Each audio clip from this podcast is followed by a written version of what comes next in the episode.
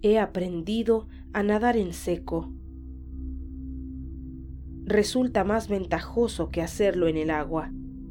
No hay el temor a hundirse, pues uno ya está en el fondo, y por la misma razón se está ahogado de antemano. También se evita que tengan que pescarnos a la luz de un farol o en la claridad deslumbrante de un hermoso día. Por último, la ausencia de agua evitará que nos hinchemos. No voy a negar que nadar en seco tiene algo de agónico.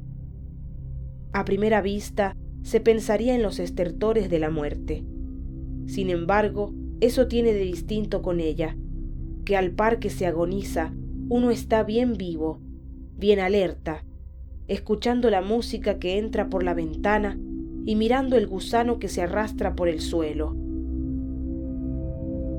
Al principio mis amigos censuraron esta decisión. Se hurtaban a mis miradas y sollozaban en los rincones. Felizmente ya pasó la crisis.